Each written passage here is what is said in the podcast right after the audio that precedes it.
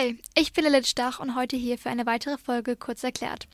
Dabei erzähle ich euch ein bisschen über die Regelung des deutschen Schul- und Bildungssystems und die trotzdem hohe Schulabbrecherquote in den einzelnen Bundesländern.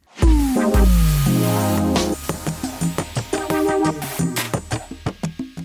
5. Wie ihr bestimmt wisst, hat jeder in Deutschland Rechte, die im Grundgesetz verankert sind, und Kinder und Jugendliche haben dabei sogar ihre eigenen Rechte, die Kinderrechte. Zu diesen Kinderrechten gehört auch das Recht, eine Schule zu besuchen. Es ist ein grundlegendes Recht, das auch sehr wichtig ist für den Staat und die einzelnen Kinder, da Bildung und der damit verbundene Schulabschluss oder die Ausbildung als Grundbaustein eines selbstbestimmten Lebens gelten. Ohne eins von beiden ist der Erfolg im späteren Arbeitsleben erheblich erschwert. Kurz gesagt, ohne Abschluss wirst du es schwer haben. Aber genau weil ein Bildungsabschluss in Deutschland so wichtig ist und jeder auch dieselben Chancen haben soll, kommt mit dem Schulrecht auch immer die Schulpflicht. Diese Pflicht gilt vom 6. bis zum 18. Lebensjahr und muss sogar eingehalten werden, wenn ein Abschluss erreicht ist.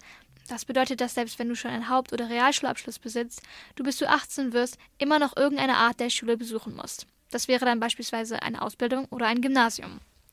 Es ist jetzt aber nun so, dass es immer mehr Leute gibt, die mit ihrem 18. Lebensjahr die Schule einfach verlassen, ohne irgendeine Art von Schulabschluss zu besitzen. Leider ist die Zahl der Schulabbrecher auch gar nicht so niedrig. Schon 2021 kam es bundesweit zu 47.490 Schulabbrechern. Allein in Nordrhein-Westfalen waren es insgesamt 10.125. Verglichen mit dem Jahr davor sind das auf jeden Fall mehr geworden. Jetzt fragt ihr euch bestimmt, wie es sein kann, dass es zu so großen Unterschieden zwischen den einzelnen Bundesländern kommt, wenn die Gesetze doch dieselben sind. Naja, die Kinderrechte gelten zwar in jedem Land gleich, aber das Thema Bildung ist den Ländern eigentlich immer selbst überlassen.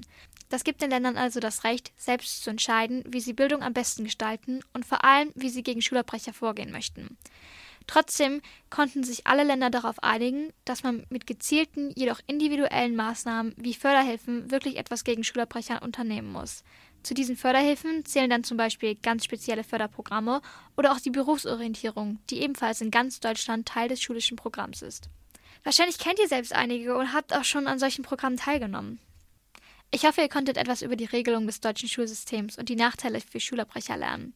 Bleibt interessiert und gebt der Schule noch eine Chance. Selbst wenn sie euch auf die Nerven geht. Vergesst nie, sie möchte allen nur dieselben Chancen auf Erfolg geben. Wenn ihr gerne mehr zu diesem Thema wissen wollt, schaut doch gerne auf unserer Website, unserem TikTok oder Instagram-Account Sommer5 vorbei. Bis zum nächsten Mal.